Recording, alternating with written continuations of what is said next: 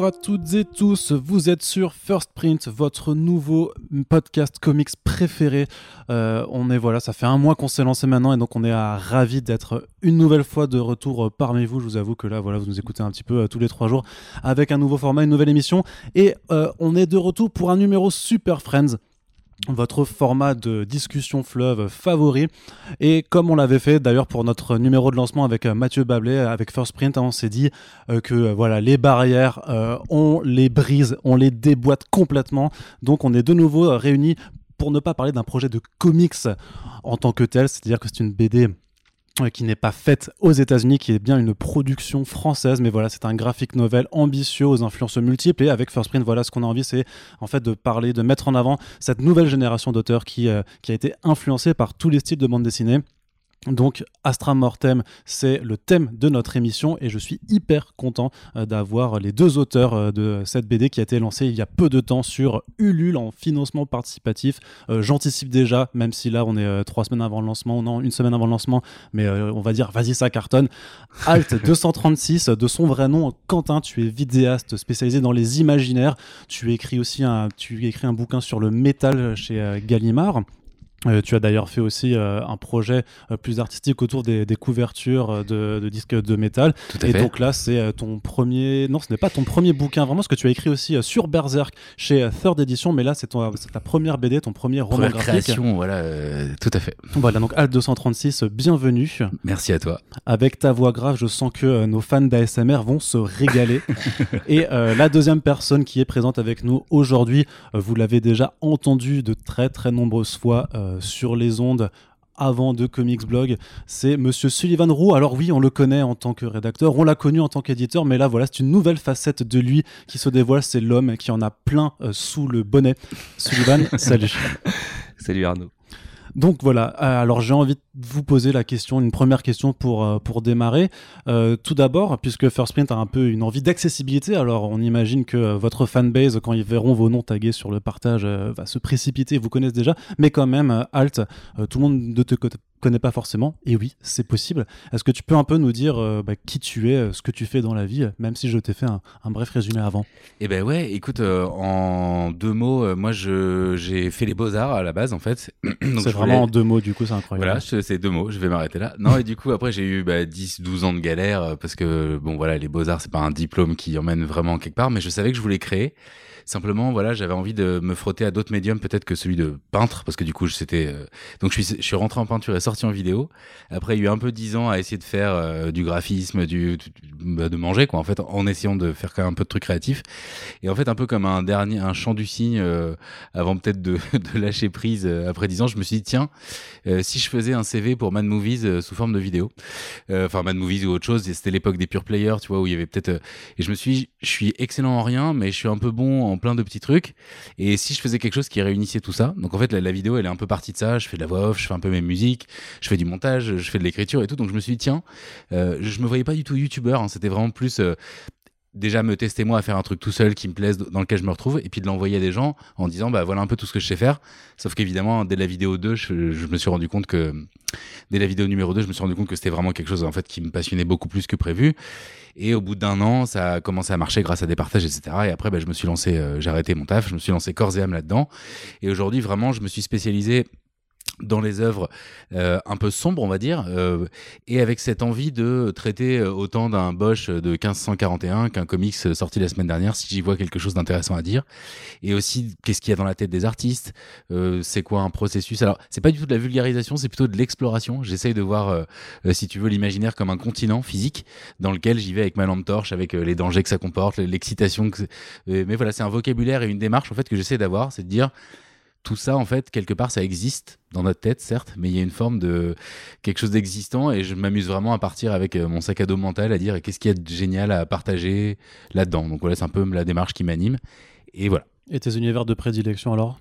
Bah, C'est plutôt. Euh, euh, c'est tout ce qui tourne autour de la fascination, on va dire. Donc dans la fascination, je mets autant l'horreur que le fantastique, que tout ce qui est contemplatif, etc.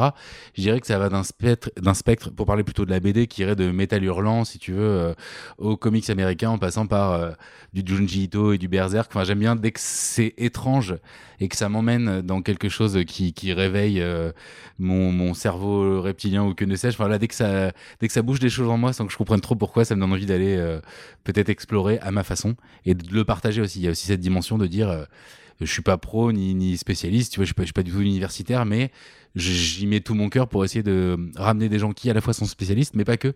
Mon envie, c'est aussi de dire à des gens qui ont jamais lu ou vu Hellraiser, euh, venez voir, il y a des trucs cool à prendre, même si euh, ça vous paraît euh, éloigné, quoi. Donc il y a cette envie, voilà, de, emmener les gens dans des univers sombres et leur dire qu'en fait c'est génial.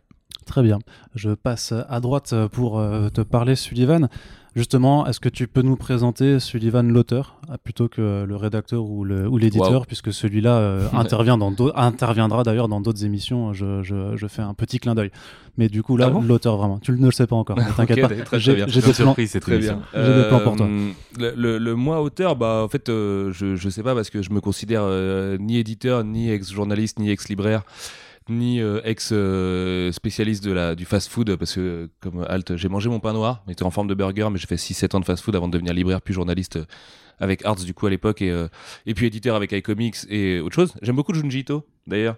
Euh, moi aussi. Wink wink. Et, euh, et c'est un indice. Euh, en fait, j'ai toujours un peu pris des notes et tout. J'ai écrit, bah, comme Alt, hein, je crois aussi, des histoires avant celle-ci. certaines sont en voie de, de, de, de fabrication, d'autres ont été abandonnées, sont à l'état de, notes sur mon téléphone parce qu'en fait, je prends énormément de notes toute la journée, tout le temps quand je me réveille la nuit. Enfin voilà, tout ça. Et euh, est venu euh, le, le enfin non peut-être pas parler d'Astra tout de suite mais euh, moi j'ai pas de je, me sens pas scénariste tu vois particulièrement.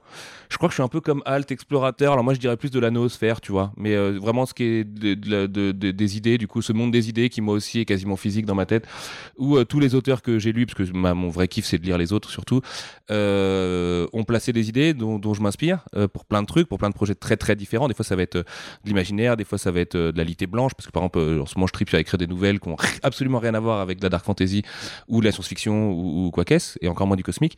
Euh, mais euh, ouais, ça s'est fait assez naturellement. Euh, je sais pas, je me suis pas tellement frustré avant de me lancer. En fait, j'ai pas ressenti le truc de oh non, il faut absolument que je sois auteur, mais du coup je suis éditeur, alors je peux pas. Ou quand je suis journaliste, il faut que je devienne éditeur et tout. Je trouve que, enfin, en tout cas, dans ma tête, ça suit un chemin assez naturel. Et c'est surtout, euh, je suis arrivé à une période de ma vie où euh, très fatigué, euh, tout ça, malgré mon, mon, âge pas si grand, j'ai envie de créer des trucs qui me font plaisir. alors, qui compte, c'est, ce serait super cool si les gens pouvaient le, recevoir comme ça, mais vraiment, c'est surtout créer avec mes amis, des gens que je respecte. Alt est quelqu'un que je respecte infiniment. que ce soit, bah, on s'est rencontrés les premières fois autour du bouquin Berserk, et puis on a beaucoup parlé de Beksinski, par exemple, qui est une, référence qu'on a en commun. De Giger, beaucoup. De Giger aussi, et c'est un indice. et, et voilà, en fait, toutes mes démarches, que ce soit euh, une BD avec Alt aujourd'hui, qui est un roman graphique de 300 pages en noir et blanc, un truc qui est un peu euh, finançable que par via Ulule, euh, ça n'a rien à voir avec une BD que je peux faire de SF antique, qui est du, du 120 pages dans une maison d'édition bien connue, ou une série télé, par exemple, ou tu vois, de, de, de genre de trucs. Et voilà, je vivote. Après, la chance que j'ai de, de connaître un peu les coulisses via mon métier d'éditeur fait que c'est quand même super pratique pour les besoins de ce projet. Donc j'ai un peu les deux casquettes du truc, même si euh, je sais et je sais que c'est inévitable que les gens pensent que je sois l'éditeur de Astra Mortem et que ce soit la BD de Halt, et c'est pas grave, tu vois, euh, pas du tout. Euh, mais on a pris un plaisir ma boule à, à, créer cette histoire et voilà, en gros c'est ça le, la casquette d'auteur. D'ailleurs, plutôt euh, deux bonnets que deux casquettes quand même. En ce qui te concerne, je me permets ce petit trait d'humour. Ça a changé. Parce que voilà, Super Friends, c'est vraiment rigolo. Mais on est quand même là pour parler de choses sérieuses quand même. Euh, votre rencontre, justement, c'était autour du, de Berserk. Vous vous connaissez un petit peu avant. tu l'as découvert comment Par sa vidéo sur Hellraiser ou Bloodborne, par exemple euh, le, le, vrai truc marrant, c'est que moi, j'avais repéré son taf euh, assez tôt par rapport à l'explosion que tu as eu de popularité derrière. Et je me souviens de l'avoir partagé à l'époque à des gens comme Phenom, par ailleurs, euh, et d'autres, d'autres gens qui sont un peu des phares pour moi de la pop culture et qui ont des âges vraiment divers et tout. Ou Patrick Giger euh, du Lenic que je salue bien et qui d'ailleurs, bah, du coup, techniquement aussi coédite Astra Mortem parce que c'est mon associé sur Winning Publishing, la toute petite structure d'édition qui va pousser le projet. Et du coup, en fait, je voyais beaucoup de gens être super d'accord avec moi sur le fait qu'il y avait quelque chose de très différent chez ce mec-là. Et donc, bah, je me suis renseigné beaucoup en bossant avec Sort d'édition sur d'autres projets d'auteurs. Euh, j'ai appris qu'il écrivait un bouquin sur Berserk. Moi, Berserk, c'est un truc, tu vois, c'est comme Alt, euh, ça m'a brusqué énormément. Kentaro Miura, c'est un de mes artistes. En plus, il convoque à la fois de la culture classique et l'excellence absolue de la séquentialité de la BD. C'est ça qui m'a attiré vers lui, moi d'ailleurs. C'est plutôt le côté euh, mettre du Goya et du Bosch dans, dans ces doubles pages euh, pour un japonais. Qu'est-ce que ça veut dire et pourquoi est-ce que c'est aussi puissant Et il y avait une continuité comme ça qui allait complètement dans l'esprit de la chaîne et qui du coup moi m'a touché. Mais, euh, eh ben, c'est parce qu'il a vu ça que moi j'étais comme un ouf en fait avec ta première vidéo Berserk aussi qui avait quand même pas mal fait de bruit à l'époque. Et il se trouve que j'allais à un concert Metal Gear Solid avec avec Mehdi et Nico de Sœur d'édition avec un ami qui s'appelle Sin Piggyhead sur internet, qui s'appelle Nicolas dans la vraie vie.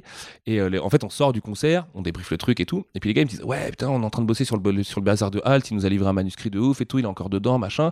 Je dis Ah ouais, Halt, trop cool et tout. Ils me disaient On cherche un cover artiste. Et auparavant, je leur avais présenté des gens comme Mathieu Bablet, Guillaume Singelin, Run, et d'autres, Mathieu Moreau aussi, euh, c'est un indice, euh, et puis d'autres gens.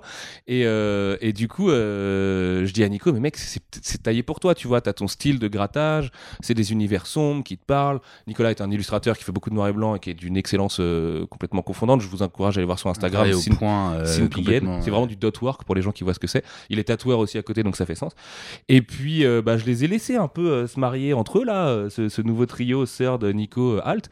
On l'appelle l'entremetteur c'est ça, c'est ça. Écoute, euh, Mathieu m'appelait euh, différemment, mais je vais le garder en privé. Euh, rien de salace, hein, je vous rassure.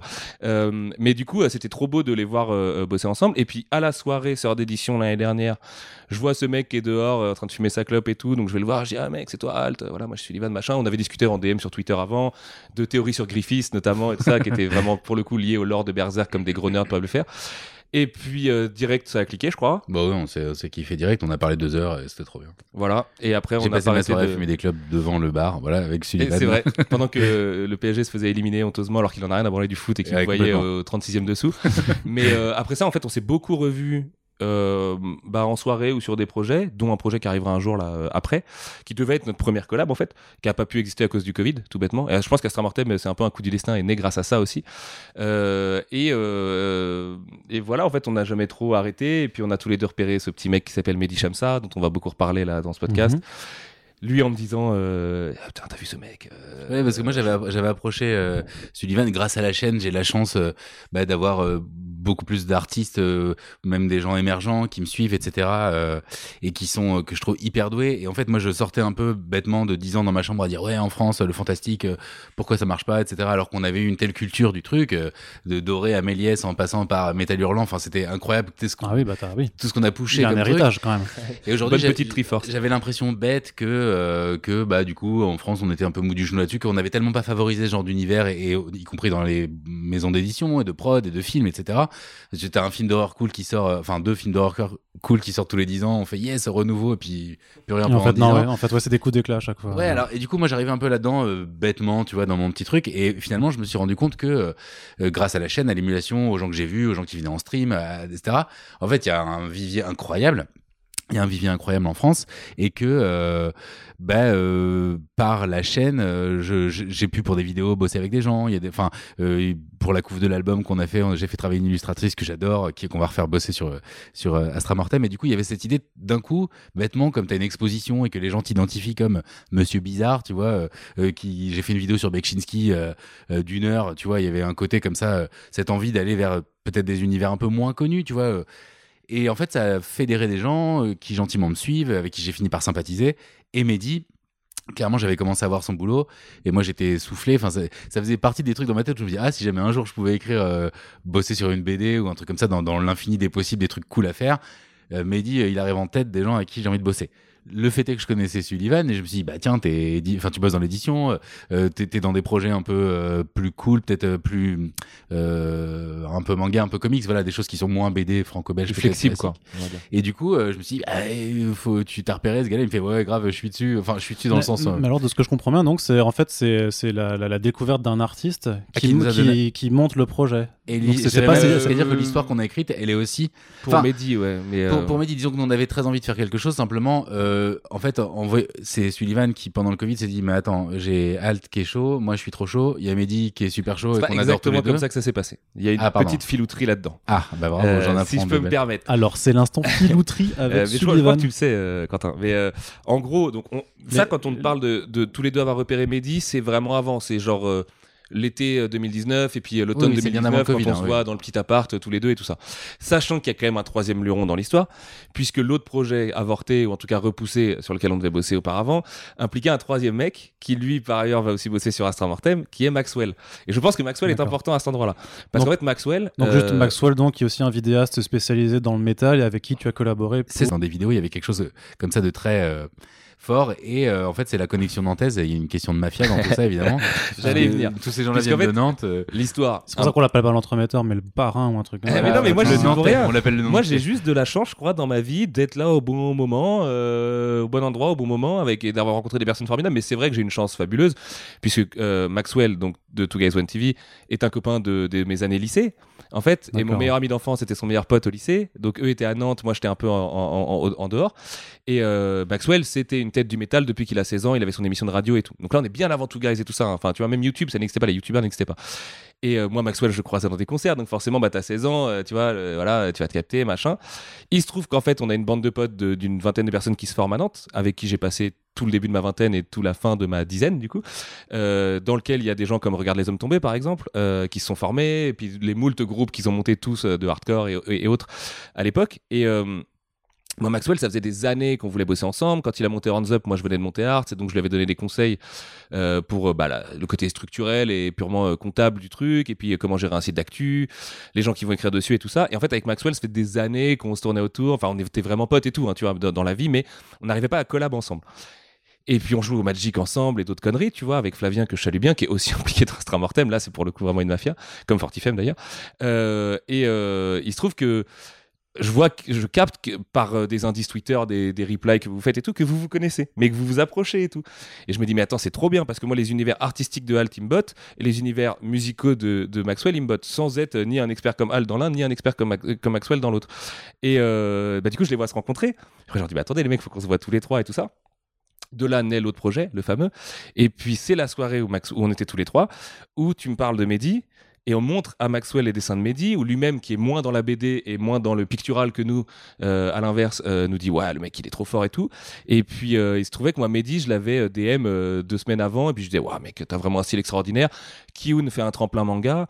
Euh, moi, si tu veux, je connais le mec de Kiyun. euh, je peux te lui filer ton dossier et tu passes comme les autres, avec les mêmes règles que les autres. Il n'y a pas trop de Parce que cooptation. j'allais Je suis dire, t'es en train de nous faire un aveu de. Non, non, non, non, non, de- pas du tout. Non, non, c'est juste que- je pouvais montrer directement au boss de Kiyun le talent de ce mec et, euh, et Ahmed m'a dit euh, euh, très sincèrement ouais mais alors nous le full noir et blanc très noir comme ça bah c'est pas trop ce qu'on cherche dans le tremplin parce que tu comprends les- le, le manga à la française et tout C'est quand même assez curieux, tu vois, a posteriori, quand tu les vois publier les, les, les Tanabe, Les de Tanabe, dire ouais. que, que du coup, ils voulaient pas Ouais, de, de après, ce même très- noir, c'est pas du et tout la même chose euh, et puis Mehdi il avait vraiment en tête un tome 1 storyboardé d'un truc euh, tu vois lourd et, cher à produire pour une boîte qui voudrait faire de la créa très risqué Ouais. je peux comprendre que mais euh, donc Et on discute avec donc, Mehdi donc on Maxwell était le troisième luron de. De, l'autre projet? ouais ouais ouais on pourra en reparler d'ailleurs cet autre projet euh, vu Non, la non, mais même, de, même de- du fait que vous- ça vous a permis de vous consolider un peu autour de Mehdi Alors, et du coup de, de bah non, mais en fait, ce qui est marrant, enfin moi ça me fait trop rire, c'est que cette mafia nantaise, comme tu l'appelles, euh, parce que regarde les hommes tombés à percer très tôt. Moi, je suis allé de mon côté avec la pop culture, mais il y a aussi plein d'autres gens en fait qui, qui gravitent autour. Euh, et Maxwell avait évidemment Two Guys et tout ça. Euh, et puis t'as même euh, du coup cette mafia s'étend avec des gens comme euh, Perturbator par exemple, tu vois, Mhm. et, et- et tout leur crew là de poteaux, musicos et tout ça. C'est tu vois, c'est pour ça que Pertu nous a fait des génériques à l'époque sur Comics Blog et sur Art et tout ça. Bon, il était vachement moins connu, mais euh, en gros, euh, ça me faisait trop marrer et ça me faisait trop plaisir de voir qu'avec Maxwell, ce truc sur lequel on n'avait jamais mis les mots était Alt 236 et qu'en fait, ce mec était le catalyseur de ce qu'on pourrait faire ensemble parce que sinon bah tu vois nos univers étaient quand même assez éloignés. On avait parlé à un moment d'une collab d'artistes de comics avec le Hellfest et tu vois on interfaçait un peu mais bon c'était très gentil tu vois c'est un peu comme les trucs qu'on a fait avec Blizzard euh, au Hellfest sur World of Warcraft et tout. Hmm. on s'aime bien, c'est cool, on fait un truc, mais tu vois, il y avait rien derrière de, comme je disais euh, de- sur l'histoire de la casquette là, de, concret qui fait vraiment plaisir en famille, tu vois, de- de- d'ap- d'essayer d'apporter un tout petit truc à cette noosphère. Et euh, en fait, c'est ce soir-là où j'ai eu le déclic de faut qu'on fasse un truc. Et pendant le Covid, euh, j'avais commencé un autre projet BD qui est vite tombé à l'eau parce que le mec que je faisais bosser dessus, euh, je enfin, on a signé un autre projet avec lui, mais là où moi en tant qu'éditeur. Et donc je me dis, putain, faut que je fasse un truc, je me fais chier et tout, machin. Je, je commence à galérer sur le projet de collection. J'aime beaucoup Junji Ito. Et je me dis, putain, je vais tenter la fistoulette. Euh, je vais aller voir Mehdi et je vais lui dire, mec, si je te dis roman graphique avec Alt et moi au scénario, est-ce que t'es chaud? Juste ça, tu vois. Micro-édition, on le fait, all DIY. Vraiment, on fait tout nous-mêmes. Mais, mais à ce moment-là, vous aviez quand même déjà une idée de ce que vous allez raconter ou Pas du tout. D'accord. pas du tout. À ce moment-là, moi, je savais juste que je voulais bosser avec ces deux mecs-là. D'accord. Et donc, plus comme un éditeur presque. Ouais. Je, vais, je fais exactement le même message, limite peut-être copier-coller en inversant les prénoms, à Alt. Dans les 5 Sauf minutes. qu'il se gourde dans les prénoms. Et là, un truc de ouf. Genre, Dans les 5 minutes, les deux me répondent Let's go, mec. Mais vraiment un truc, je sais plus ce que vous avez répondu exactement, parce que j'ai jamais relu ce message, mais vraiment un truc de évidemment. Évidemment qu'on y va, évidemment que le côté DIY et tout. Est-ce que Je y crois que je vous avais quand euh, même parlé d'ambition narrative un peu style un vieux mec qui se balade dans un univers ouais, l'idée du, entre Blaine l'idée et old Berserk. guy, voilà. c'est un truc qu'il a ramené au début et qui nous nous a aussi fait cliquer direct dans le sens euh, euh, tordre le trope du héros euh, musclé. euh, euh, tu vois, l'idée c'était d'avoir quelqu'un qui est presque à la fin de sa vie. Tu vois, le chant du cygne. qu'est- Qu'est-ce que tu donnes dans ces moments-là? Qu'est-ce qui reste d'un vieux guerrier? Euh, Quand tu arrives à l'aube de ta vie, le bilan sur ta famille. Donc du coup, il veut retrouver aussi. euh, C'est parce que vous vous sentiez vachement apathique avec le Covid, le confinement, tout ça. Vous disiez, alors non seulement vous avez grave du temps libre On pour pas plancher pas les- on là-dessus. n'est pas on tous n'est les pas, pas deux. tous les deux, lui d'un enfant de deux ans, moi d'un enfant d'un an. Donc peut-être que c'est- on, on Ah, s'est pas sûr, comme on ça. s'est mais pas dit, mais ouais. C'est-à-dire qu'au bout de deux ans de paternité, vous en êtes déjà à vous poser la question de merde, qu'est-ce qui va rester de moi euh, après la question ça, va- jours, en fait. Ça, va- ça va être de pire en pire. hein, Non, euh, mais, euh, Euh, je sais pas, ça va de mieux en mieux à l'inverse. Au-delà de, ça, euh, il y a aussi, je pense, euh, des, des choses autour de la transmission, des choses autour de, euh, même, euh, je pense, au-delà même du fait d'avoir des enfants, le fait d'avoir des enfants te t'interroge sur euh, le fait d'avoir été un enfant, de tu revois tes parents différemment en fait. Du coup, tu tu Ah, dis ah ouais en fait, euh, ce que je prenais pour tel ou tel truc, bah maintenant que moi je le vis, tu vois, du coup, euh, je, je ressens quelque chose de, de différent. Donc en fait, je pense qu'il y avait, euh, c'est pas le centre du truc, c'est c'est le moteur de ce personnage-là principal au début de la BD, mais on vous révèle pas parce qu'il va y avoir des des trucs en fait où le sol va s'effondrer sous, sous ses pieds et sous ceux du lecteur, j'espère. Mais du coup, voilà, on part sur cette idée de euh, voilà d'un homme à- au bout de sa vie. Donc le, le Old Guy, c'était vraiment le truc sur lequel euh, il nous a Ah ouais. branché. Et... Old Man, quelqu'un, dans un univers à la Tsutomu Nihei, avec vraiment le gigantisme architectural et euh, presque brutaliste, même si Nihei n'est pas tout à fait brutaliste, mais. Et un mec qui se balade, tu vois, l'idée d'une, d'une, d'une espèce Une de. transhumance, ouais, d'un personnage. Ouais, une euh, transhumance crépusculaire, quoi, en gros. Et je leur ai dit, venez, on se démerde avec ça. Et en fait, ce qui est chambé, c'est que Alt est quelqu'un d'extrêmement organisé au niveau du travail, qui a des process. J'ai pas ce sentiment-là de mon côté, mais ça fait plaisir. Ouais, mais tout le monde le dit, donc ça. tu le, tu le crois. Euh, en gros, euh, Alt, il est arrivé en disant les mecs, euh, on se fait un Discord, tac, tac, tac, on se fait des références, des moodboards, on discute. Et comme c'était le confinement, bah, on était chez nous. Donc en fait, moi, pendant que je faisais mes contrats et mes négos, en fait, on était sur Discord et on discutait un peu du projet euh, en même temps. Et puis on se balançait des idées chacun. Mehdi dessinait en direct et nous balançait des trucs. On faisait des réunions pendant la sieste de mon fils que je gardais tout seul à la maison. Tu vois, il y avait toute, une économie de Covid. Être auteur et papa. assez euh, fatigant les cris de bébé du coup pendant les coups mais euh, des deux côtés hein.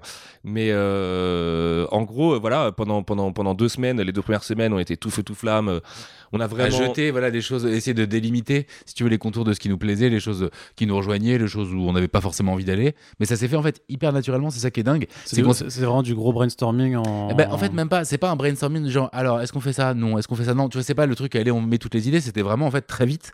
Ce qui est ouf c'est qu'on s'est retrouvé autour de choses qu'on avait envie de raconter dans lesquelles en fait on a je sais pas ça s'est fait euh, hyper organiquement euh, enfin facilement et c'est peut-être ça aussi le Bah, le fait que vous ayez des univers de toute façon et, et des imaginaires qui soient assez proches et que vous vous retrouvez de toute façon sur une envie de, de bosser ensemble facilite forcément la chose. C'est pas, c'est, pas comme si euh, tu, vous vous connaissiez pas du tout Ouais. et que en fait euh, vraiment Sylvain aurait été genre un auteur ou un éditeur en te disant bah voilà euh, je te connais un peu, lui dessine bien, vas-y essaie de, essaie de faire quelque chose en fait. et puis on avait vu le style de Mehdi surtout donc c'est à dire que nous on savait de quoi il était capable de Oui donc voilà oui. ce qui le ce qui le ce qui le faisait frémir et tout ça et ce qui est trop marrant avec cette histoire quand même c'est qu'on est trois dessus donc on pourrait penser que c'est un gloubi-boulga de trois influences de trois machins et en fait cette histoire elle est hautement personnelle pour chacun de nous c'est hyper dur aujourd'hui de délimiter qui a apporté quoi dedans Ouais. Euh, et, euh, et tous les trois enfin vraiment on a, on a un peu symbiosé dans un truc bizarre où euh, où on forme une entité qui raconte une histoire. Alors évidemment, Mehdi la dessine, moi je l'aide au story. Alt est plus chacun sur le apporte côté des choses script différentes et- tu vois et, mood- et voilà, on apporte tous vraiment des choses très différentes et, euh, et les, on s'est quand même beaucoup, on a beaucoup échangé sur des influences et des références.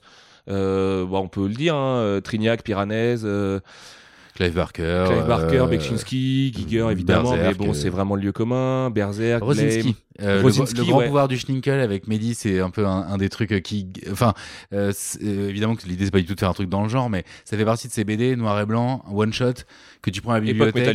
Tu prends à, 70s. tu le prends à 14 ans alors qu'en fait il faut avoir 18 pour le lire, tu vois, tu te prends une énorme baffe. Surtout que moi je connaissais Torgal et du coup je me suis en fait c'est une réinterprétation de 2001 avec le Seigneur des Anneaux en gros, c'est un peu cette espèce de mashup franchement c'est incroyable. Ils l'ont colorisé plus tard mais voilà, c'était un truc noir et blanc que moi j'ai lu gamin qui m'a euh, vriller, tu vois, j'ai fait ah ouais, euh, ça peut être ça la BD aussi, tu vois. Et J'adorais avec Mehdi, ils Torgal. étaient mais- tous les deux au taquet là-dessus, alors que moi, à l'inverse, j'avais ni lu, le, ni lu le Schninkel, ni Torgal, à part quelques tomes dans mon CDI, où tu vois un truc vraiment à l'arrache. Il a fait pas partie de ma, nosphère, quoi. Je te juge de ne pas avoir lu Torgal. Ouais, mais du coup, ça y est, c'est rattrapé, tu vois, évidemment. Et puis, bon, bah, j'ai pris la branlée, et puis je me suis dit, mais en fait, c'est l'évidence, enfin, tu vois, genre, euh, on est évidemment dans le sillage de ces mecs-là, et enfin, c'est, pour moi, ils font partie de, de, de, de Metal Hurlant, hein, tu vois, ils sont pas dedans, mais c'est Metal Hurlant quand même. Et euh, surtout, voir Van Damme écrire un truc comme ça, c'est très drôle quand tu connais le reste de sa carrière. Lui qui était banquier d'affaires et tout, avoir fait un truc assez phénoménal chez, chez Torgal. Et euh, cette référence-là m'a vachement aidé, moi aussi, en, découvrant derrière, parce que moi, j'arrivais vraiment avec un truc plus comics, alors que Mehdi, lui, faisait du manga de son côté. Et comme on est français, on est forcément dans cette, grande coupole euh, franco-belge. Et en fait, notre BD, c'est pareil, on s'est pas posé la question de savoir ce que c'était. Et on sait pas ce que c'est aujourd'hui. L'édition classique a un format plus proche du comics, avec un découpage plus proche du manga, avec de facto une nature euh, française, enfin franco-belge en tout cas, euh, qu'on maîtrise pas trop. C'est ça qui nous a séduit chez Mehdi aussi, je rebondis là-dessus parce qu'en fait son dessin, il est un peu au confluent de plusieurs choses, il y a de la trame de manga, Mais c'est pour ça aussi qu'on est euh, sur First Print pour en parler. Bah parce ouais, que ouais, ça, c'est comme le but du podcast aussi, c'est voilà, c'est de casser en fait les, les, les cases euh, au sens propre c'est le but de ma vie euh, dans la BD. Enfin, tu vois, c'est vraiment. Moi, c'est euh, le but de ma vie en vidéo. euh, arrêter. Enfin, ça, ça paraît tellement fonçage de porte ouverte, ça en un peu C'est- bien parfois d'avoir des repères, mais c'est bien aussi d'essayer de s'en de s'en affranchir. hein. Ouais, ouais, ouais, complètement. Et puis il y a cette idée de. On est quand même à une époque où on peut court-circuiter. Court-circuiter. C'est-à-dire que du coup, il y a plein de désavantages à ça. T'es tout seul, tu peux faire de- des bêtises et tout. euh, Mais en même temps, il y a un truc hyper libérateur de dire quelque part, on peut aller directement euh, toucher les gens que ça pourrait intéresser et du coup, de notre côté, gagner une liberté incroyable. Et. euh, tu vois, ces chapelles, euh, qui c'est un mot très flou, mais qui, qui, qui est un peu les usages qu'on fait parce qu'on a peur de faire autre chose. En plus, en France, j'ai l'impression qu'on est, ça bouge un peu chez certains, mais on est assez frileux dans le sens où si tu es un, un vidéaste, tu fais des vidéos, tu vois, tu vas pas Mhm. t'amuser à faire de la BD. Ben, en fait, non, moi je suis complètement contre ça. Bah, et, en, et en même temps, on voit plein de. Alors bon, c'est pas du tout le- la, la même qualité, mais on voit plein de vidéastes qui se sont lancés dans, Non, dans leur BD plus, euh, déjà, j'ai- hein. j'ai pas envie de, de taper euh, sur quiconque. Il y a des projets qui sont faits avec plein de sincérité, d'autres peut-être moins. Je sais même pas. Je pense que tout le monde est un peu sincère. C'est que- juste pour te dire on que les si. pas tous, hein, les projets en Ouais, l'occurrence. donc, euh, Oui, puis- oui. non mais c'était juste pour te dire que si euh, en tant que vidéaste tu, on, on- on- on- on te euh, valide quand même le fait de pouvoir faire de la BD parce que quand, même quand tu fais de la vidéo t'es auteur aussi quelque Ah part bah, donc euh, tu, tu- ouais, tu fais de la mise en scène tu fais ouais, ouais, vois Ah, puis mais- j'ai fait un peu de fiction aussi. En fait, pour l'histoire aussi, pourquoi est-ce que c'est venu de là C'est que euh, on a, j'avais fait un pilote d'une série fictionnelle qui s'appelait Maelstrom. Et avec 0 euros je l'ai fait dans ma chambre avec un- une espèce de vieille VHS et tout. Et du coup il y avait l'idée de dire est-ce qu'on peut faire quelque chose ça sera jamais produit ce que j'ai en tête. Je le fais chez moi et à la limite si jamais les gens euh, euh, surkiffent et me disent ah vas-y on veut t'accompagner bah, peut-être un petit Kickstarter je sais pas j'avais cette idée là et en fait très tôt j'ai été euh, euh, j'avais bossé chez Beats euh, pour Arte. Et du coup euh, le producteur de, Beats qui est quelqu'un que j'avais euh, avec qui je, m'étais super bien entendu m'a dit attends on peut le vendre euh, euh, pars pas tout de suite sur YouTube tout seul euh, etc et là c'est trop cool c'est un mec que j'adore je bosse avec Gilles C là-dessus on a bossé avec une scénariste qui est super et tout aussi mais ça fait deux ans que France TV nous fait développer le truc tu vois et que peut-être on va aller voir d'autres gens je sais pas etc mais en gros tout ça pour te dire que ça va peut-être se faire, mais il y a une inertie que tu te prends dès l'instant où tu veux jouer le jeu, en fait, et ce qui est normal, hein, tu passes dans des, des process décisionnels de ouf, etc. Et en fait, Ouais, plus il y a deux personnes impliquées plus ça va prendre du temps hein, de toute façon alors. Ouais, et il y a cette idée de dire en fait, euh, je suis pas persuadé. Euh, en fait, il y a aussi le moment de dire euh, si tu veux faire ton truc, fais-le. On a une chance aujourd'hui euh, qui fait qu'on est à un moment de nos vies où on a envie de dire des choses, où on a la chance peut-être d'avoir voilà des gens qui ont qui nous font l'honneur de nous suivre et où peut-être euh, si on propose quelque chose de libre, sincère, fort, euh, un peu radical aussi, il y a cette idée-là de, de radicalité euh, positive, de dire bah, en fait on a fait, on a envie de faire un truc très très dark, noir et blanc. On a envie de mélanger de la dark fantasy et une partie de SF antique un peu étrange euh, sur 300 pages, sur un truc où on va aborder des thématiques qui nous font rêver, avec euh, un découpage qui nous est propre et tout. Donc c'est très effrayant et en même temps hyper, euh, hyper libérateur de dire on court-circuite. Et euh, après, voilà, bah, c'est. L'ambition, c'est aucunement de, tu sais, pour pour revenir à un peu ce qu'on disait avant, de, de prendre la position de, on est euh, ce truc hybride, donc on a une, un, un, un- un alignement avant-gardiste, machin et tout. Ah non, pas, pas du tout. tout, Nous, on se fait tout. juste kiffer. Moi, je viens de la pop culture, je le revendique à mort. Euh, Alt a beaucoup plus de connaissances que moi en art classique et tout, mais on se rejoint sur des trucs euh, très pop culturels. Moi, je pense que la pop, la pop culture, c'est le meilleur bateau pirate pour les idées, tu vois, juste euh, et, sûr. et- et pour les démocratiser à- auprès de tout le monde. Et, euh, et cette volonté de créer euh, avec des gens que j'aime, pour des gens que j'aime, euh, tu vois, c'était vraiment fondateur. Et je pense que chez nous trois, c'était le cas. En plus, quand même, tous les deux, euh, on a la chance d'avoir nos, nos tafs à côté et vraiment lancer un mec comme Mehdi, moi, c'est un truc, je pense que toute ma vie, euh, je serais fier de ça, tu vois, parce que c'est un mec qui a vraiment un talent extraordinaire, un parcours qui l'est encore plus. C'est un mec qui, humainement, est hyper touchant. On s'est fait pas mal de sessions d'écriture et une où Mehdi est venu à la maison, où en fait, on a passé euh, quatre jours à dessiner non-stop, à être, euh, tu vois, dehors cet été, euh, à juste écrire, écrire, écrire, écrire, passer des idées au tamis, tu vois, sans ego en plus chacun, parce qu'à un moment, quand je balance une idée pourrie, elle me dit ton idée elle est pourrie, quand son idée elle est pourrie, j'ai ton idée elle est pourrie. Et en fait, tu dors et le lendemain, tu dis, mais en fait, cette idée-là, en fait, elle est pas pourrie. C'est juste que t'as vu, faut peut-être le mettre là dans la structure du truc, et en fait, on peut peut-être, et ça ferait plus sens par rapport au parcours et tout. Et ça s'est fait de manière très, euh, euh, comment dire, Naturelle. euh, Naturelle, euh, ouais, et puis presque organique. bienveillante, hyper cool. En fait, il y a un truc qui est, qui est chouette aussi quand tu vieillis, parce qu'il faut bien que ça ait des avantages. c'est que moi, là, j'arrive sur 40 ans, et du coup, en fait, un des, un des trucs que j'ai appris avec tous les projets, les gens avec qui j'ai bossé, etc., c'est que c'est dur de bosser en groupe, mais que si tu arrives, c'est chambé, et qu'en fait, avec l'âge, tu sais très vite. Euh, genre, en deux heures de discussion, moi je sais très bien s'il y a des gens avec qui, si c'est des gens avec qui ça va bien se passer, s'il y a une super énergie, ou si ça va être compliqué en fait. Et tu le sais tout de suite. Genre, plus t'avances dans un, dans un métier, alors je, je suis pas spécialiste de rien, mais j'en ai fait des projets qui n'ont pas marché, tu vois. J'en ai fait tellement en fait. Euh, C'est ça qui fait qu'aujourd'hui peut-être je suis heureux, je me donne à fond, c'est que j'en ai chié vraiment et que j'ai foiré beaucoup de trucs. euh, avant d'avoir un petit peu d'exposition, tu vois, t'es tout seul, personne t'attend, euh, t'as pas de contact, bah, comme tout le monde en fait, tu vois.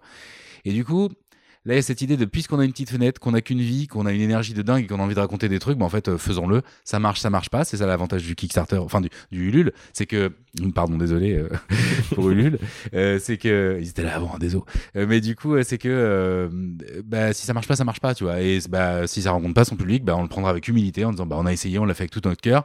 Mais au moins, on va pas bosser deux ans pour se dire, euh, bah, ça a pas marché. Là, si les gens nous font confiance, on va donner toute notre énergie pour emmener Mehdi vers, vers son destin, vers une BD que les gens vont kiffer et nous vers un truc dont on sera ultra fiers, quoi. Et pour de vrai, on est trois dessus, mais on est trois à se foutre à poil aussi, quoi. Tu vois, et c'est effrayant. Là, on Ça a sera dans les de bonus lancé, là. du, du Oui, les photos c'est c'est c'est c'est- C'est c'est le palier à un million d'euros. les, les fameux ateliers d'écriture. Ce sera euh, un calendrier entier. euh, ouais, Oh là mais- là. Mehdi est mieux gaulé que nous, mais. euh, non, mais. les- les- les- bah, ouais, bon, bref, pardon, j'ai perdu mon idée, mais. euh, C'est pas grave. Non, non, une petite parenthèse parce que voilà, ça fait déjà quelques, quelques minutes qu'on parle de ce projet. En fait, on parle d'influence, d'envie et d'énergie et un peu d'influence. On l'a même pas présenté. Mais on n'a même pas présenté le projet. Alors, alors, ce qui est vachement bien, par contre, c'est qu'une bonne partie de nos auditeurs, en fait, auront certainement eu vent de cette euh, du projet puisqu'on aura déjà parlé on a dit ouais il y a un podcast qui Ah, puis la arrive page. Ulule sera en ligne, vous l'aurez Voilà. vu d'ici à écouter ce podcast. Alors que nous, dans six jours, on lance, tout n'est pas encore tout à fait prêt. Euh, l'instant, c'est la a- grosse fébrilité de, de, de l'avant qui est géniale, mais Il est y a beaucoup 22h, de- là, quand on finit le podcast, faut qu'on appelle Mehdi pour des retours sur un visuel hyper, hyper important. Enfin, tu vois, on est vraiment dedans, dedans. Hier soir, on a fini le call à je sais pas quelle heure. Enfin, tu vois, c'est, c'est aussi un taf monstrueux qui, qui, qui fait peur, euh, où on a nos propres doutes à chacun qui vont se mettre dans le truc. Et puis, tu sais, plus tu arrives dans la dernière ligne droite et plus tu te reposes les questions du début. Enfin, tu vois, ça, c'est, tout ça, c'est inévitable. Et en fait, c'est cool parce que tout est réglé avec une bienveillance de nous deux envers on, l'autre. veut la, et même- tout on veut la même chose. Et puis il y a vraiment un truc, euh, euh, j'aime pas trop ce terme, mais il y a un côté dictature de la meilleure idée. En fait, c'est que tu disais euh, ton idée c'est de la merde, mais on s'est jamais dit ça en fait. À Non, chaque c'est fois, c'est ouais, attends, c'est intéressant. Alors attends, comment je le processe? Bah, ce que j'aime bien c'est ça. Ça, je je suis un peu moins fan parce que j'aurais plus vu ça. Et en fait, bah, t'écoutes et tu fais, bah, en fait, ouais, t'as raison, ça c'est mieux. Et mon petit bout, il était pas mal. Et en fait, je sais pas, ça se fait Et puis le chiffre impair, mec, très important, puisque en fait Mehdi, c'est Ouais. notre meilleur juge aussi. C'est-à-dire que- moyen de trancher sur des Ouais. arbitrages, on va dire. Mehdi, son histoire, il la raconte par le design, par exemple. C'est-à-dire que bah, nous, le scénario, c'est vraiment nous deux, mais en même temps, Mehdi a amené plein d'idées. Ouais. Quand il te parle de quelle arme doit porter le mec et que tu dois le changer à un mois de lancer le projet, bah, tu vois, tu te poses une vraie question qui, qui, qui a des, des- un raisonnement pictural et technique, tu vois, et structurel euh, dans, dans l'approche de tes pages, et du narratif figé, de l'action et tout ça, et puis narratif de facto. Et euh, euh, ça, c'est- c'est c'est trop bien parce que ce mec qui prend euh, nos idées dans la tête euh, et vraiment frontalement parce qu'on s'est pas du tout retenu sur le, le, le déluge d'idées. On a 300 pages, c'est gigantesque pour une BD. Ça pourrait en faire peut-être 600, tu vois. Après, c'est une question de décompression narrative, certes, mais Ouais. euh, on s'est vraiment pas restreint. Et, euh, et Histoire de Mehdi, pas, de pas épuiser ton artiste. euh, en plus, mais ça c'est une vraie réflexion aussi, c'est-à-dire que. Demain, on a la chance, encore une fois avec le côté famille, que Mathieu Bablet euh, passe du temps avec Mehdi aussi pour le préparer. De mec, là, tu vas partir dans un tunnel de, de, de, de, de- violence envers toi-même, de ta 300 pages euh, à taper en plus d'un an.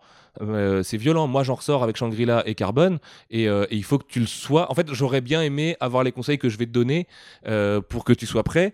Parce que je dis pas que Mehdi sous-estime le truc du tout, mais c'est vrai que Mehdi, il est ultra positif. Jamais il est en mode shonen, jamais non tout, de, de l'enfer, tu vois, genre.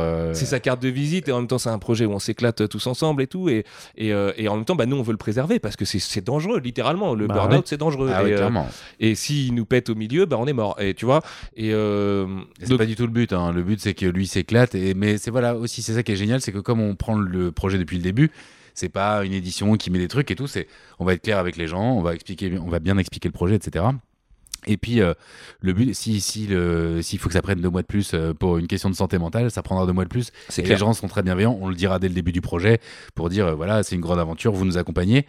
Mais on a la chance d'avoir aussi quand même. Moi, ce qui m'a beaucoup rassuré dans ce projet, c'est que clairement, sans Sullivan, je l'aurais pas fait parce qu'il y a quand même une connaissance du milieu, une connaissance des prix, une connaissance de la fab, autant de trucs qui vont faire que je sais que le projet, enfin l'objet va être beau, qu'il va être fait avec amour.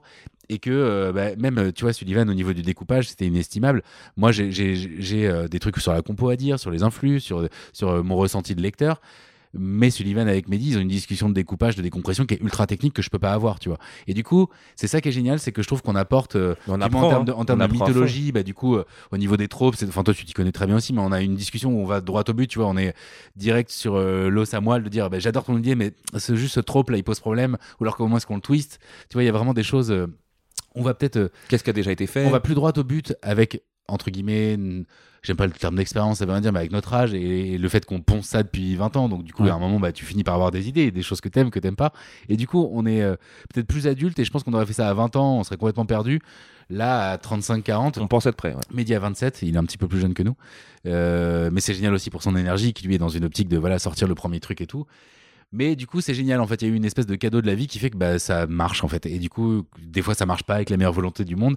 Et des fois, bah, euh, euh, c'est le bonheur. Et là, vraiment, pour le coup, on s'éclate et ça, ça nous met beaucoup d'énergie et de positivité vis-à-vis du truc. Alors que évidemment que ça fait peur, mais on en est à un moment aussi, on a envie d'être dans des trucs où il y a un vrai challenge, un vrai défi, une, une envie de- de- d'impressionner les gens, de leur faire casser un peu les plaisir. dents parce que ça fait l'échec ça fait du bien aussi tu vois des fois on a des échecs tous les jours quand on parle de storyboard quand on parle de machin c'est des essais en fait échec, c'est un mot un peu fort, mais on passe par plein d'étapes et tout ça. On a des, des De discussions qui question, parfois ouais. vont être de remise en question, qui parfois vont être dans du détail, des fois vont être vraiment sur l'approche beaucoup plus macro et tout. Et, euh, et vu qu'il m'a saucé juste avant, je suis obligé de le saucer aussi. euh, Alt, il a un talent que moi j'ai pas du tout et c'est pour ça que je ne fais qu'écrire. C'est que Alt arrive à transformer ses visions et ses idées, qui sont pour moi des couleurs et des formes assez floues dans ma tête, en mood board, en application totale parce qu'il a, il sait dessiner et qu'il sait faire de la 3D, il connaît les perspectives et tout ça, et que du coup, quand tu balances des idées, des influences, Alt, il te sort un moodboard qui est exactement pinpointé ce que tu voulais et, que, et auquel Mehdi dit Ah, évidemment, euh, Il y a souvent Euh, des cénobites hein, dans les dans les dans les moodboards. il y, a, mais- y a un petit truc de Cénobites, effectivement. Mais, euh, et Mehdi, il est quand même assez proche de toi par rapport à l'utilisation des moodboards et tout. Vous êtes super d'accord sur plein de trucs. Moi, j'ai découvert plein d'artistes aussi grâce à eux. Et, euh, et en fait, t'apprends. Enfin, tu vois, vraiment, juste, t'es à l'école et euh, et t'apprends Moi, avec j'apprends juste de deux copains. ouf quoi. avec eux deux aussi, parce que si tu veux, la- BD, c'est un truc que j'adore. J'adore l'analyser, mais euh, je l'analyse par les thématiques, par euh, la symbolique, par euh, les choix, par euh, en quoi est-ce que c'est original par rapport à d'autres mythologies, comment c'est construit. Mais j'ai pas de connaissance de l'art de la BD, tu vois, qui lui est un truc. euh, euh, il pleut. Voilà, la plus invite dans notre podcast. Ça, je sais pas si on l'entendra dans le fond Mais mais euh, c'est bien voilà. parce que ça, ça joue sur l'ambiance. Ouais, Ah, On va parler un peu de l'histoire après. ça. Ça sera très bien. Voilà. Ah, ouais. Et donc c'est ça. Je sais plus exactement sur quoi j'étais en train de conclure, mais la pluie nous a Alors, de toute façon, je crois qu'on pourrait parler euh, 10 heures du projet. Non, j'apprends l'art de la BD. Moi j'apprends énormément. C'est ça qui est aussi m'a donné envie de me lancer dans le truc. C'est que quelque part un, projet où c'est complètement balisé. Enfin moi, moi ce qui m'excite dans un projet, c'est de me lancer aussi un peu dans des uncharted territories et de dire tiens comment je vais pouvoir amener euh, ma patte, ma vision là-dedans et la marier avec des gens que j'aime beaucoup et qui apportent une énergie géniale quoi. Donc euh, bon. Alors voilà, donc maintenant on y est parce que j'arrive à, j'arrive à vous, à vous faire avoir une petite pause parce que quelle énergie on la, on la ressent quand même. Mais voilà, pour Ouais, ceux, parle beaucoup. pour ceux, pour non, non, mais pour ceux qui sont, qui sont complètement perdus en disant mais de quoi il parle et tout, euh, Alt, est-ce qu'en 30 secondes tu arrives à faire 30 euh, secondes, pas de à problème. nous, à nous dire ah, donc 30 secondes c'est pour pouvoir mettre l'extrait avec Ocha tu vois c'est euh, technique euh, de marketing mais vraiment voilà Astra Mortem Qu'est-ce que c'est? Qu'est-ce que c'est? Ben, Astra Mortem, donc c'est un roman graphique 300 pages noir et blanc avec une vraie tentative de faire quelque chose de ténébreux. On va suivre un héros, comme on le disait tout à l'heure, qui est un vieil homme. Donc déjà il y a quelque chose qui va être assez euh, qu'on veut essayer de faire assez original et c'est un homme qui va bientôt mourir probablement. Sa femme est décédée. Il a été un grand soldat, il est plus grand chose maintenant. Il est dans une contrée un peu euh, excentrée. Et en fait, Sa a- société s'est effondrée autour de lui. Sur où- son voilà, il y a eu un espèce de déclin. Donc lui, lui, vraiment, c'est pas très jo- joyeux son point de départ. Et sa fin de vie. Et en fait, comme il est un peu dans cette idée de chant du cygne, euh, il a un truc qui vraiment le, le- le pèse depuis des années, c'est que sa fille euh, a, hum, a fait une formation en fait pour devenir barde. Alors, on va pas spoiler ce que c'est, mais barde, c'est pas euh, Assurance C'est pas, c'est pas, c'est pas sur historique du tout, mais il y, a une dimension entre le combat et le chant et le, le- le fait de raconter des histoires, de transmettre euh, la culture. Donc voilà, elle est partie se former sur une île étrange et elle est jamais revenue à une formation et du coup, Une sorte de pèlerinage aussi de transhumance pour le coup. voilà. Et là, lui, du coup, clairement, pour la faire courte, avant de mourir, il veut savoir si elle est toujours en vie. Il veut la voir. Alors, l'histoire commence comme ça. Ça va aller beaucoup, beaucoup plus. En fait, il va. C'est vraiment un, un prémisse. Et puis même, il y a volontairement un trope un petit peu, euh, euh, pas du tout euh, damsel in distress, mais un peu ce côté, voilà, le père, un peu paternaliste, qui veut quelque part se soulager, un peu de, de savoir ce que sa fille est devenue. Et ça, ça va très vite exploser en vol aussi pour des choses Ah ouais, on lui fait un German suplex à la Damsel in Distress pour le coup. Ça, Voilà, c'était vraiment un truc qu'on- voulait faire aussi. Justement parce que euh, on estime euh, qu'on a aussi envie de euh, on veut faire de la dark fantasy avec tout ce que ça suppose de, de, choses qu'on a envie de cocher, dans le sens où c'est des choses qui nous font rêver depuis des années. Donc évidemment qu'il y aura des choses qu'on s'attend à voir dans la dark fantasy. Mais déjà, ce twist SF dont on réserve un peu la, le secret et les thématiques, les choses qui vont se passer dans le trajet, la trajectoire des personnages, on a vraiment bossé pour essayer de faire quelque chose qui nous satisfasse. Et pour bosser sur d'autres projets à côté, par exemple en série, etc., la trajectoire des personnages et le fait, euh, l'empathie que tu as pour eux, le, le- fait que leur quête, elle est vraiment quelque chose dans lequel tu te retrouves, c'est vraiment ce qui est le plus dur à faire en fiction, en fait. Faire un univers qui est un peu fou, faire des méchants qui ont de la gueule, etc., c'est des choses que peut-être tu fais un peu plus facilement. Mais euh, avoir des personnages où quelque part, même quelqu'un qui n'est pas dans la dark fantasy et qui a envie de voir euh, tous ces classiques et des épées et tout, va se dire, bah, en fait, ça m'a touché cette histoire, alors même que de loin, comme ça, il y avait quelque chose qui était peut-être hors de ma ligue. Mais en fait, c'est la trajectoire des personnages, l'empathie que tu as pour eux et de dire finalement, peu importe que ce soit quelqu'un d'aujourd'hui euh, dans tel contexte ou quelqu'un il y a mille ans dans un monde imaginaire, je peux me retrouver en lui. Et ça, nous, on est quand même hyper content de la trajectoire des persos et c'est peut-être le truc. euh, qui est le plus challengeant à faire en termes de narration, moi je trouve. C'est ça parce que est-ce que, est-ce que votre envie c'est vraiment de raconter une histoire sur des personnages ou c'est plutôt de développer un monde? Alors vous allez me dire c'est les deux. les deux, mais en Mais, mais, général. mais, mais- mais voilà, c'est à Et quel en plus, on moment n'a pas la même affinité tous les deux là-dessus. Et surtout que les deux. à, à quel moment tu gères cet équilibre entre je veux, je veux parler de personnes et, et, et l'autre et l'autre versant qui Et bah, est dans je veux une faire session découvrir un euh, univers. où Alt est venu chez moi et euh, avant ça on parlait justement du twist SF et tout, comment on l'amène, qu'est-ce qu'une cosmogonie, comment ça se crée. Moi le côté bip d'univers ça me fait chier en général, tu vois les Moi, grandes règles, faut devoir euh, imaginer ce que c'est que la physique parce qu'il y a tel truc qui a changé, c'est relou. En même temps il y a des trucs tellement euh, puissants dans l'univers et dans l'aspect cosmique que bah, tu peux euh, tordre des choses assez facilement et t'éclater vraiment avec ça, comme le grand néant typiquement. Euh, et euh, moi personnellement, je suis très très très attaché à notre personnage qui s'appelle Vander, on peut le dire, parce que de toute façon les gens le savent en ayant vu la page du On, vous dira pas que c'est un hommage à Shadow of the Colossus. Oui, parce que c'est pas le cas. On a découvert en cours de route. Moi, je me suis fait une exégèse de Weda euh, pendant euh, ces derniers mois, et en fait, j'ai découvert que le héros de Shadow s'appelle Vander, mais il son nom n'est jamais prononcé évidemment dans l'histoire. Et c'est évidemment lié à, à- à ce que ça suggère dans sa traduction euh, américaine et tout ça. Et puis, je trouvais qu'il y avait un côté un peu prénom dark fantasy assez médiéval, ce qui est un des un trope qu'on utilise au Ouais, départ. il y a un petit côté Christian Vander, batteur de Magma. Il y avait plein de choses qui nous. En plus, c'est vrai, c'est vrai, on en avait parlé de ça Et, aussi. et surtout, euh, et surtout, euh, il y avait euh, cette idée. Alors j'ai perdu mon idée. C'était. Ouais, Shadow, je- Shadow, Shadow, c'est quand même important parce que il y a cette idée que la première fois, les gens qui ont joué à Shadow of the Colossus savent de quoi je parle. C'est un jeu qui a, qui a changé complètement le paradigme. Moi, qui m'a fait voir la lumière dans les jeux vidéo, j'aimais beaucoup ça, comme tout le monde. Mais là, c'est là où je me suis dit, waouh, ça peut raconter des choses incroyables. Ça peut passer par une forme d'assaise qui, en fait, te fait encore, déclenche une forme d'imaginaire encore plus fou. Donc, c'est pas du tout pour. euh, on n'est euh, pas là-dedans, nous, on n'est pas vraiment dans la cesse pour le coup, mais. euh, non, mais il y a cette idée de dire, euh, on, peut, on peut dire du gigantisme, quelque chose d'ultra profond avec un, un, un dépouillement. Il y avait cette idée de transhumance d'un héros dans un monde. Pour répondre à ta question sur les personnages, moi, ce que je trouve intéressant, c'est quand un personnage s'articule, alors ça paraît un peu euh, évident, mais s'articule avec son univers dans le sens où il est le produit d'un monde dans lequel il a grandi et ses actions ont une capacité à, à, modifier ce monde dans lequel il est. C'est vraiment ce que Vander va, vivre pour le coup.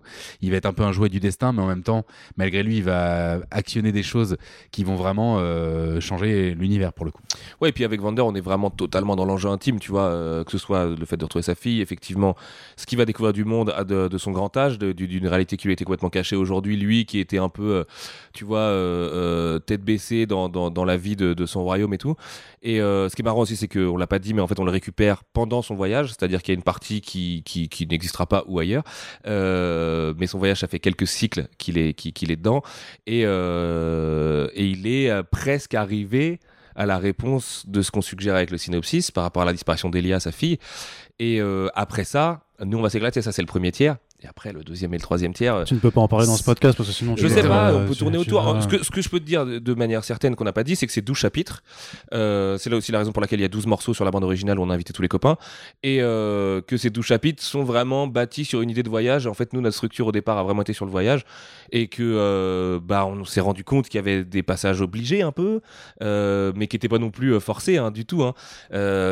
Mais c'est pour ça qu'il y aura une diversité de décors hein, quand même assez gargantuesque. Hein. On voit qu'il y a un voyage pour le lecteur, un truc où vraiment ça t'emmène dans, dans, tout ce que justement un monde de dark fantasy est capable d'offrir en termes de d'ambiance, ouais, de, de surprise aussi, voilà, mmh. de changement de, de, de, paradigme comme ça. Puis c'est un monde complètement ouf qui va s'ouvrir pour lui. Est-ce qu'il n'y a pas, il y a pas un risque de trop plein à convoquer trop d'influence et proposer trop? T'as pas peur de Ah bah ça c'est le ce savant soit... dosage qu'on a essayé de faire. Ouais. Mais ça pour le coup ça me fait pas peur parce qu'on a, on a laissé plein de choses de côté. Hein. Et puis les inspi elles sont vraiment très légères. On va, c'est euh, quelqu'un qui connaîtra Bekchinsky verra deux trois petits clins d'œil, mais c'est pas genre euh, le gros ah, argument ah, market. Après à l'heure où je veux dire les planches auront été présentées sur le LUL, je si c'est les mêmes que vous m'avez présenté avant d'enregistrer ce podcast, en partie, en, même en, en, une dizaine de dessins, tu, tu, tu, les comptes, tu les vois les influences et tu vois qu'elles sont multiples. Donc bon justement, bah, c'est. Euh... Mais oui, c'est ça le truc, c'est que. T'as y a... capté le scaphandre, un peu Jules Verne et tout là. -hmm, bah bien sûr. non, mais il y, y, a, ouais, ouais, c'est un savant dosage parce que moi, je suis quelqu'un de très très attaché à la référence mais quelqu'un qui peut aussi très vite lâcher le truc si c'est amené lourdement en fait. C'est un, un jeu qui est, pour moi, c'est un jeu dangereux la référence. Un, ouais. mais, mais, un artiste ne vient jamais de nulle Parce part. vous n'avez pas fait. peur de convoquer un, un effet Ready Player One quoi pas du tout. Pas vrai. Ah non, pour le alors coup, là, je, ça, a été un anti-exemple de ouf. Tu ouais, vois, clairement, dans on les, est très dans, fâchés contre ce film. Dans les choses qui, euh, moi j'ai bien aimé la scène de Shining, mais c'est tout. Le, le reste, euh, je trouve qu'il il est justement, il a pêché par ce que tu dis, euh, un côté beaucoup L'excès de référence, quoi, l'effet de convocation. Euh. Je vais citer euh, Bastien Ives, même s'il faut pas trop faire ça dans la vie. Il y a un peu une, pas chez nous, hein, mais avec Lassman, lui c'est ce qu'il dit. Il y a une tentative de mettre fin à la pop culture. Et moi, tu vois, le côté pop culture, méta, autoréférentiel et tout, j'en ai plein le cul, vraiment. Et je crois qu'on n'est pas dedans du tout. En tout cas, j'espère, parce que ça m'aurait vraiment, vraiment embêté. Euh, tu on vois, est dans de... la dark arts culture, tu vois. C'est un peu différent. Plutôt, ouais, euh, ouais c'est ça. Si tu tu auras plus de chance de voir du Goyak, du Star Wars dans la BD, tu vois. C'est ça l'idée. Ouais, complètement. Ouais. Ouais, puis même, enfin, euh, non, mais je crois pas, on n'a rien extrait ailleurs. Donc il n'y aura pas pour, de vaisseaux euh, spatiaux qui tirent des lasers Bah non, typiquement, on est de la SF, mais pas du tout des vaisseaux il y a des des vaisseaux lasers. quoi. spatiaux, mais pas de laser. Et, du Et coup, vous les le- avez déjà le, vus? Le vaisseau spatial, vous l'avez peut-être même déjà vu, mais vous ne le savez pas. Enfin, du coup, il y, a- il y a cette idée Mm. de. euh, moi, je suis un énorme fan de TV Tropes. De- donc, pour celles et ceux qui connaissent pas, TV Tropes, c'est un site Meilleur qui, site. c'est un site qui est né avec euh, Buffy contre les vampires, si je me trompe pas. C'est des, des fans qui ont voulu essayer d'extraire tous les motifs narratifs. Dire, tiens, Buffy qui, euh, du coup, s'engueule avec son père et se rabiboche au bout de deux jours, c'est un truc qu'on a vu dans plein de films, donc c'est un motif. Mm. Ils ont appelé ça des tropes. Et en fait, euh, bah, je sais pas, comme avec Internet, à chaque fois, ça a complètement explosé. Aujourd'hui, il y a des milliers et des milliers de pages sur toutes les œuvres de la fiction. Et ce qui est ultra flippant, c'est qu'ils s'arrêtent pas aux films et aux séries. Ça va jusqu'aux livres dont vous êtes le héros, aux comics, aux mangas. Ouais. Et à chaque fois, ils ont une manière euh, qui m'a fait voir la pop culture de façon différente. En fait, comme une espèce de matrice avec plein de choses qui vibrent dans tous les sens. Plutôt que de dire oh j'ai mis Mario trop cool pour moi c'est pas ça la pop culture c'est en fait une, un espèce de tissu incroyable enfin si c'est une partie de la pop culture mais c'est quelque part Ah, son ça, côté Il y, a- plus- y différents niveaux de l'écriture Ouais, aussi. voilà, dans- mais c'est le côté un peu tarte à la crème de dire ah vous voulez voir des trucs on vous les a mis enfin moi on n'est pas du tout dans cette Ah, démarche on là sert pas, on sert pas du tout. il n'y a pas de fan service en fait Ouais, euh, voilà. C'est-à-dire, on alors que question un peu, un peu trollesque, mais je veux dire que quand vous allez vendre le projet, puisque de toute façon vous l'aurez déjà vendu quand le podcast sort, mais je veux dire, ce que vous allez faire, alors c'est euh, Berserk X, Lovecraft X, euh, machin. On, on a dit, Non, c'est pas non, encore par contre, définitif, on mais va pour dire, l'instant, on- c'est un roman graphique de Dark Fantasy cosmique. par contre on va, mais, vous avez dire- pas, mais vous avez pas peur que, euh, par ce genre d'appellation de, de gens, justement, bah, par exemple avec d'autres médias, par contre, que vraiment pour euh, pitcher le projet, on va vous dire, ouais, imaginez euh, Jules Verne, euh, Cross Non, parce que Quentin était complètement obnubilé à l'idée de ne pas ressembler à Berserk pendant toutes les premières phases d'écriture. Et C'est- c'est une évidence, c'est- parce que c'est une référence énorme tellement évidente chez tous les trois que justement on voulait faire gaffe à pas euh, déjà bah, tu, tu vas pas t'amuser. à- Enfin, en fait, c'est un rapport avec la avec euh, l'inspiration et les, les maîtres que tu as, euh, dans lequel on est genre mais au degré au degré 1000 de l'humilité, c'est-à-dire on n'est rien, on, clair. on a tout à prouver, mais en même temps, dans la vie, t'avances évidemment avec des, des modèles, des gens. Moi, je- clairement, toute la clique Métal Hurlant, je l'ai pas vécu, je suis trop un peu trop jeune, je suis passé un peu après, mais clairement, c'est des gens où, où tu dans ta vie où tu grandis, tu dis bah c'est des gens dont j'ai envie de récupérer une forme d'énergie, voilà où il y a eu une étincelle là-dedans qui me parle et évidemment qu'on fera quelque chose de complètement différent, mais si on pouvait retrouver cette espèce de, euh, en tout cas dans notre alchimie à nous, hein, c'est pas du tout un- une vision sur le marché, mais dans notre alchimie à nous, si on pouvait essayer de générer ce genre, euh, voilà de de, de, euh, qui a, vraiment changé les choses, bah, c'est ce qu'on veut essayer de faire. C'est-à-dire qu'en fait, il faut aussi maintenir une forme d'équilibre entre ce que tu veux mettre des autres qui existent déjà et en, même temps essayer de créer ta propre, ta. Complètement. Mais parce qu'en même temps, si on vous dit ouais, c'est le nouveau Berserk, vous serez content quand même, non? Même si, même si t'as voulu t'en détacher absolument. Ouais, bah, c'est pas, c'est pas ça qu'on a envie d'entendre. Oui, mais euh, non, mais mais après- oui, on va pas, on peut pas le prendre mal en tout cas. Bah, c'est sûr. Attends, t'es ouf, Kentaro Miura, genre c'est Dieu le père et tout. Non, mais non, euh, on, serait, on serait juste hyper heureux que les gens nous disent on a, on a kiffé, c'était génial, trop cool. C'est c'est notre, c'est- déjà, ouais, c'est déjà. notre seul objectif, tu vois, vraiment. Après, évidemment que, c'est ce que je disais tout à l'heure, pour moi, un artiste, il vient pas de nulle part. Ça n'existe pas, euh, quelqu'un qui naîtrait de la cuisse de Jupiter. L'inspiration n'existe pas non plus. C'est le travail qui fait ça. Euh, c'est c'est le travail, c'est c'est Les le- influences, tout ce c'est lire les influences, c'est lire les maîtres, c'est de prendre des grosses claques et dire oh, si un jour j'arrive à faire un millième de ce qu'ils font, bah, je serai heureux. Et puis t'avances, et puis euh, avec le temps, bah, les choses deviennent Tu remplis ton frigo d'influence, tu le vides de temps en temps en écrivant une histoire, tu vas mettre d'autres choses dedans, et tu vois, et puis euh, des fois il y a de la malbouffe, des fois il y a des trucs super euh, gastronomiques et tout, et, euh, et, euh, et puis tu fais ta tambouille avec ça. Et et puis, puis- je rejoins un peu ton idée de noosphère, c'est-à-dire que nous on est plus à aller puiser dans, un, dans l'inconscient collectif en fait, et qui du coup est commun à tout le monde, et où dedans il y a autant du Mario que du Bekchinski et du, et du Goya, et, et c'est juste que les idées euh, elles, elles vibrent déjà depuis des siècles euh, ensemble, c'est quel angle tu donnes dessus, qu'est-ce que tu mélanges qui jamais été mélangé. Enfin, je crois pas à la création pure, le truc qui sortira de nulle part. Donc évidemment, il y aura plein d'influx, mais on va tout faire pour que euh, aimante, amoureuse, tu vois, que les gens. Moi, quand je vois euh, typiquement dans Kentaro Miura, quand il y a la double page Berserk, il redessine une partie du jardin des délices et il fout son petit perso à la table en minuscule quoi. C'est complètement euh, ballsy de faire ça. Enfin ça, ça sort de nulle part. Tu pourrais lui dire bah t'as copié un truc de moche, mais à aucun moment tu te dis ça. Tu te dis juste ok c'est une déclaration d'amour. Il essaie de montrer quelque chose. Donc on va pas y aller aussi frontalement que lui parce qu'on n'a pas son talent, sa renommée. Et je, crois, je crois que j'ai un exemple concret. Je pense rien spoiler de l'histoire dessus, mais par exemple Piranès, c'est un truc qui nous bruse tous les trois. Ouais. Moi, puis même Piranès, l'histoire du mec et tout, un peu comme le Caravage, puis Bosch et tout. Enfin, tu vois tous ces mecs euh, vraiment à l'ancienne. Euh, pour, les gens, euh, pour les gens qui sont déjà assommés de toutes les, toutes les références invoquées depuis le début de ce podcast, Piranès. Piranès, c'est les prisons. euh, comment comment expliquer Il euh, appelle ça les, les carcéries, c'est les prisons imaginaires de Piranèse. C'était un graveur hyper doué qui faisait des trucs très propres. Il réinventait un peu des trucs euh, antiques. Il a fait des, des pyramides mélangées à des colonnes grecques. tu vois, un truc un peu fou. Et un Un mec jour, qui a il- ouvert une porte, comme dirait Al. Et un jour, il a pété un plomb, je sais pas ce qu'il lui a appris, il a décidé de faire un truc très différent de ce qu'il fait d'habitude. Donc c'est quand même de la gravure, mais c'est un trait complètement passionné, un peu fou, Ouais, ouais. étouffant, complètement bizarre, où il a fait des prisons imaginaires avec des étages, des, on dirait Hellraiser en fait euh, 400 ans avant. quoi, tu Puis un vois. petit côté panopticon aussi, mais, euh, voilà, mais il y a est pas du euh, Hellraiser genre euh, 500 ans avant et euh, c'est complètement fou. Bah, c'est- C'est-à-dire que Clive Barker, sûr- peut-être inspiré de. Bien de sûr. Ah oui, c'est sûr, euh, 100%. Et il s'est inspiré de Piranesi et Escher pour faire son, son ouais, Léviathan. et Cher clairement. aussi à fond. ouais. Et, et du coup, voilà, c'est des gens qu'on adorait. Et Trignac aussi, il est complètement là. Gérard Trignac, euh, si vous ne connaissez pas, tapez Gérard Trignac dans, dans Ouais. Google Images, faites- faites-vous ce plaisir. Et du coup, clairement, il y, a- il y a une prison à un moment, dans notre. euh, on vous en dit pas plus, mais il y a une prison antique un peu folle. Clairement, on a dit. euh, on veut que on sente du Piranesi là-dedans. Mais entre dire, Mais on, on a réussi à le twister. C'est pour ça qu'il porte un scaphandre, par exemple. Et, on le twist différemment aussi par rapport au lore et tout Mais ça. ne, ne préviens pas que le twist est avec le scaphandre, sinon les gens vont s'attendre au twist et ils seront plus twistés. Non, parce que je crois que ça C'est va. dangereux, c'est qu'on peut dangereux ça, ce que tu fais. Non, mais, mais Sylvain. voilà, après, ça va être à Mehdi, et c'est là où aussi il y a quelque chose de, de, de- de cool qui se joue, de dire euh, prends ce que t'aimes dans Piranèse et fais ta version, fais quelque chose qui, qui appelle à ça, mais on se dit pas, ah oui, il a repris telle case de Piranèse. Enfin, C'est Mhm. vraiment un dosage, c'est un truc qui doit se sentir. Et, je pense qu'on est suffisamment critique, nous, et suffisamment justement dans un rapport, on en a tellement bouffé qu'à un moment, on, on a un peu envie de dire, euh, et si on allait vers des choses un peu plus, euh, un peu moins visitées Enfin, il y a aussi cette idée, enfin, moi j'ai du mal avec euh, l'idée qu'on pourrait créer quelque chose sans au moins un tout petit peu avoir l'envie de faire un truc qui te donne l'impression d'innover. Euh, Ouais, à ta, sûr, à ta c'est sûr. microscopie. Et puis après 20 ans après tu te rends compte que t'as rien innové qu'il y a déjà plein de gens qui l'ont fait mais au moins dans ta tête t'as eu cette démarche de dire bah là j'ai l'impression que je, je, je, je me fais plaisir que je me surprends. Et du coup c'est quand même le meilleur moyen de surprendre les, les, les gens qui vont te lire en fait. Du coup, en parlant de surprise, et ce sera une des dernières questions pour, euh, pour euh, conclure cette, cette, cette émission. euh, justement, c'est c'est fa- c'est facile pour vous de surprendre encore. Il y a tellement de, il y a maintenant, il y a tellement d'auteurs, tellement d'artistes, il y a tellement de La choses qui sont tous les jours. euh, ouais, Je veux ouais, dire, c'est- euh, par rapport tu sais, à, la, question. à la surproduction des œuvres, au final, ce qui est génial parce que ça permet à plein de gens créatifs de s'exprimer, donc c'est vachement bien ce que vous faites techniquement. Mais euh, vraiment, est-ce que c'est possible de faire quelque chose de neuf aujourd'hui Moi, clairement, c'est ce qui m'a a empêché d'écrire pendant des années. C'est ce truc de qu'est-ce que je pourrais apporter euh, qui n'a pas déjà été fait ou qu'est-ce que j'ai à dire dont, dont- dont les gens pourraient se nourrir, qui n'est pas Qui déjà pas dit été par d'autres, dit, qui est mieux euh. dit.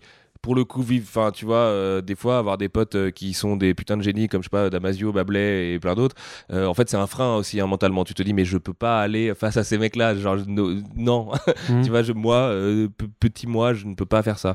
Et c'est aussi rassurant pour ça d'être à trois.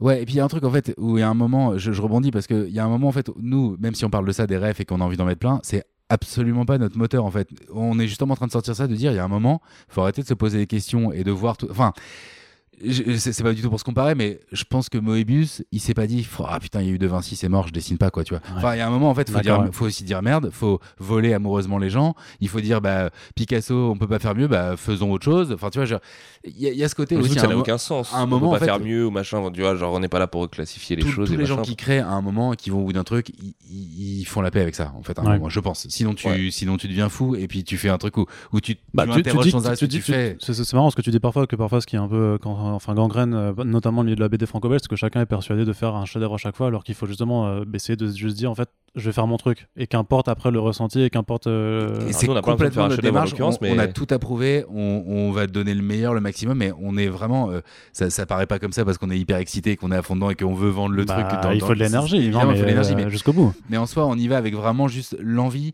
de faire un truc dont on soit ultra fier et qui nous excite. En fait, le mot, il est là. Si tu arrives à créer quelque chose et que ça t'excite, dans le sens vraiment, tu as des petits dans le ventre, tu dis, Ouais. Putain, cette idée, j'ai envie de la voir. Enfin, si t'as pas ça, euh, bah déjà, ça sert à rien de se lancer. Et si tu as ça, tu sors de la ref, en fait. T'es dans une envie, un truc séminal qui ouais. sort de ton inconscient, de ton envie. Et je pense que bah, après, ça va se tasser. Et puis ces, euh. ces papillons d'excitation créative, là, ils viennent remplacer les papillons de peur, et en même temps, la peur, elle n'empêche pas l'appréhension. C'est-à-dire qu'on a, on flippe quand même de la réaction des gens face à notre Et la peur on est va un moteur, en fait. truc. Euh, La peur, elle te pousse à aller euh, vers le truc pas facile, vers le truc où tu dis, attends, on peut aller plus loin, on peut faire un truc plus fou, plus. Et- Ouais, c'est c'est la peur qui te pousse à sauter le précipice pour euh, voir Voilà, elle n'est pas hein. paralysante pour le Mhm. coup parce que, euh, enfin, euh, juste, juste pour conclure, moi, tu vois, je, je dis souvent pour ma chaîne euh, YouTube, tu vois, j'ai eu la chance que ça ait marché à mon échelle. Je, suis, je, suis- je, je touche du bois tous les matins, je me pince et tout, mais je me dis que la seule, euh, le seul vrai, euh, la vraie qualité que j'ai eue, c'est un jour de me dire, vas-y, sors une vidéo en fait. Mhm. Donc en fait, l'énergie elle est là. Si, si tu dis, je veux faire ce truc-là, il faut que ça sorte et on va le faire. C'est ça le vrai truc qui change la donne. Le reste, après, tu t'adaptes, tu travailles ensemble, tu, Il te, tu, faut, il te faut une étincelle pour déclencher ton Big Bang créatif. Ouais, c'est ça en fait. Euh, y aller, se dire euh, on y va, on y croit. Ah, J'aime euh, pas trop l'image de Big Bang créatif. Alors, on va- il va jamais finir ce podcast. Euh, parce que ça sous-entendrait que t'as un moment, un déclic et tout. Moi, je l'ai pas, enfin perso, je l'ai pas du tout ressenti comme ça. Ouais. C'est-à-dire que ça a mis des années où les, où les histoires que j'avais en tête me réveillaient la nuit, et pourtant, j'allais pas au-delà de la prise de notes et tout ça. Bon, déjà parce que j'étais dans un contexte de santé pas propice et tout, puis art, c'était, tu connais, Je était connais. très très prenant. Mais ça s'est pas du tout passé par un Big Bang. Ça a été hum, long, lent, douloureux, en même temps des fois super euh, cathartique. Euh, des fois, t'es catatonique. Il y a aussi un truc hyper important. Tu ne peux pas écrire que quand t'as de l'inspiration. Ça, je pense que si les gens doivent entendre un truc, c'est la, la vérité vraie. Euh, si tu comptes sortir un truc un jour, il faut que tu saches écrire dans les moments où tu n'es pas inspiré. Et après, là, ça devient plus de la routine de travail et tout. Mais c'est-à-dire que le truc qui te motive quand t'es inspiré, mais qui est facile, entre guillemets, à sortir, euh, je sais pas, ça peut être une page de script où tu sais que t'es à l'aise dessus. Et bah, garde-la pour le moment où t'es pas inspiré. Ce sera le meilleur moyen de démarrer ta journée et de retourner à cet état d'inspiration qui est super dur à trouver parce qu'en fait euh, des- ça, ça met des heures aussi des fois de se remettre dans cet état où t'es dedans moi ou- enfin notre, notre univers s'appelle Usra on peut dire ça le- et le- ça ouais. des fois ça met des heures de retourner sur Usra quoi D'accord. Et, et puis moi, enfin, j'ai carrément fait une vidéo dessus. Je, je ne crois pas à l'inspiration. Par contre, je crois à ce que tu as dit être dedans en fait. C'est je crois à des moments, je crois à des fois où t'es crevé, des fois t'en as trop plein la tête, etc. Mais je crois pas au truc où t'es là, et tu fais oh les gars, j'ai la super idée. En fait, c'est des heures de travail de dire attends ce personnage, il y a un truc qui va pas. Tu... Là, il y a du brainstorm, là, il y C'est a des comme, choses. c'est comme avec les artistes, on leur dit mais comment vous faites? En fait, ils disent bah en fait je dessine quoi, c'est tout. Oh, tu travailles c'est le taf, c'est le taf c'est- voilà, qui, Mehdi qui pour fait que tu sortir un design qui défonce, des fois il fait 5 croquis en fait. Et bah ouais, bah, en fait c'est ça le truc. Et nous pour euh, c'est ce que tous les gens ne voient pas en fait pour et taper une ligne de sait quoi. synopsis qui nous plaît, bah, on est passé par deux heures de discussion sur un truc pour arriver à quelque chose, dire ok là on tient un truc qui nous plaît tous les deux. Et c'est un peu ça notre logique, c'est si ça nous plaît à tous les trois, et ben c'est que on est peut-être proche de quelque chose de bien. ce qui n'empêche pas l'étincelle du high concept qui est aussi un autre truc de Oui, l'écriture ça c'est autre chose. où le jour où Alt est arrivé avec le, le high concept cosmique chez moi j'ai direct vu l'étincelle, tu vois, et qui m'a créé moi-même l'étincelle.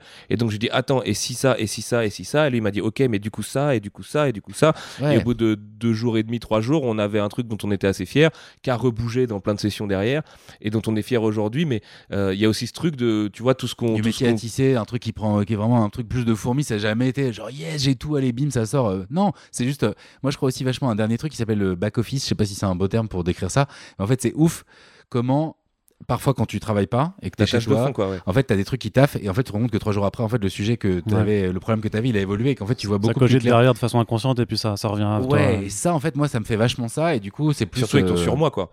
Un truc, tu vas être persuadé que c'est une super idée lundi, le jeudi, à force de réfléchir, tu sais, tu l'as laissé de côté parce que ta mm. vie a fait que tu as dû le laisser de côté. Le jeudi, tu reviens, tu fais, non, pas trop, tu mm. vois, ou, ou alors, en fait, ça a déjà été fait, ou c'est pas vers là qu'il faut que j'aille parce que ton instinct dit c'est pas vers là qu'il faut que j'aille. C'est normal de refaire une scène 3-4 fois.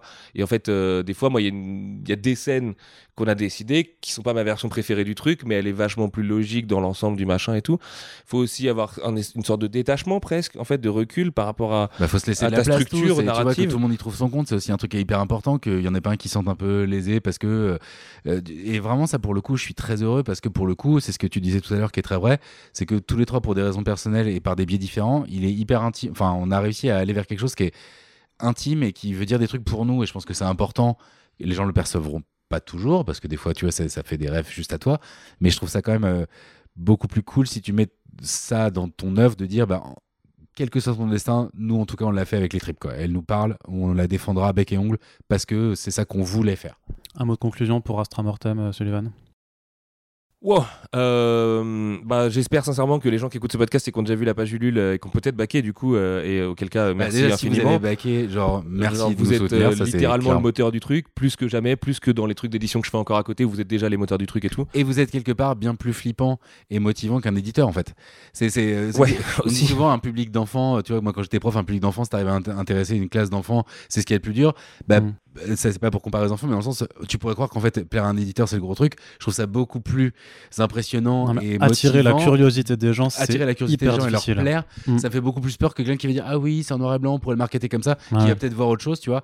Là, clairement, se faire ça, ça peut paraître une facilité, mais en fait, il y a aussi une forme de complexité de dire on va aller directement aux gens, ils nous ont donné les clés là-dessus et ils attendent quelque chose qui va leur dire bah j'ai eu raison de vous accompagner sur ce beau projet quoi. Et puis si on vous a déjà euh, crocheté, si on vous a déjà hooké euh, avec le peu que, que, que vous avez vu de la BD et tout ça, et puis bah, avec tout ce, qu'on, tout ce que vous suggérez, bah, euh, n'hésitez pas déjà à faire vivre le truc, que ce soit sur le Discord officiel de Astra Mortem, en mettant vos théories, vos machins.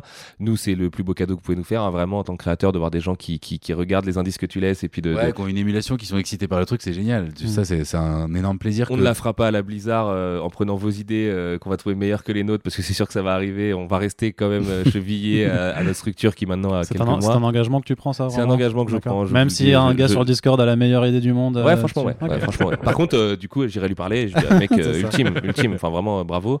Faut qu'on travaille euh, ensemble. J'espère que vous avez envie d'en savoir plus, si vous êtes du coup déjà hooké. Euh, horrible ce mot. et puis, et puis j'ai hâte de vous en dire plus sur les paliers qui sont peut-être pas encore dévoilés là, où il y a une très, très grosse surprise à un moment donné. Qui, qui, va inviter d'autres gens. D'ailleurs, on n'a pas du tout cité tous les gens qui travaillent dans le projet, mais bon, vous les verrez petit à petit sur la page. Et puis, et puis c'est peut-être pas tout avec Astra Mortem. Enfin, tu vois, nous on a des idées pour le futur. Pour l'instant, on n'en est pas là du tout.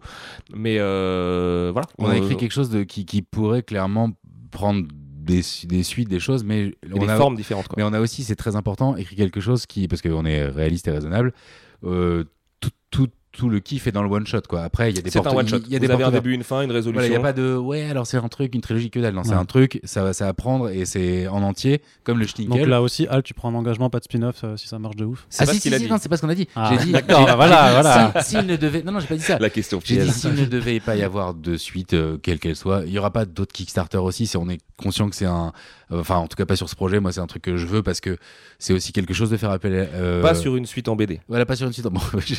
non, ce que je veux c'est que voilà. Les gars en disent beaucoup trop sans trop en dire. Hein. Non, parce qu'il y a rien de concret là-dedans. Il y a que des discussions vagues avec des gens avec qui on aimerait travailler, c'est tout. Quoi. Non, non. L'idée, c'est juste de dire, euh, euh, on fait un truc qui marche one shot, vous avez euh, signé pour quelque chose, vous l'aurez, et il n'y a pas de ouais, mais on vous aurez la suite, les trucs cool ils sont après. Non, c'est un truc entier. Après, on a laissé évidemment des portes ouvertes. Ok, très bien. Bah écoutez les gars, euh, c'est- Et merci de nous avoir invités. Et merci surtout, à c'est Philippe cool. Bah, Arnaud et, longue vie à First Sprint. c'est mon, rôle en tant que, en tant que média pour, euh, pour faire vivre ce genre de, de créations qui euh, bah, sont tout aussi importantes dans le développement d'une nouvelle pop culture et du, voilà, d'une pop culture qui s'affranchit des cases au sens propre comme au sens figuré. Merci Sullivan, merci Alt euh, d'avoir accepté cette Merci invitation. Donc Astra Mortem, c'est en ce moment sur Ulu, il ne reste euh, que quelques jours. Enfin voilà, c'est Une vingtaine, je crois, une trentaine. Voilà, moment donc il y a encore le temps, mais donc voilà, n'hésitez pas à y jeter un œil. Dans la description, vous aurez euh, en vrac un peu toutes les références qui ont été convoquées dans cette émission, parce que oui, elles étaient nombreuses, et vu que tout le monde parle très très vite, peut-être que vous n'avez pas tout suivi.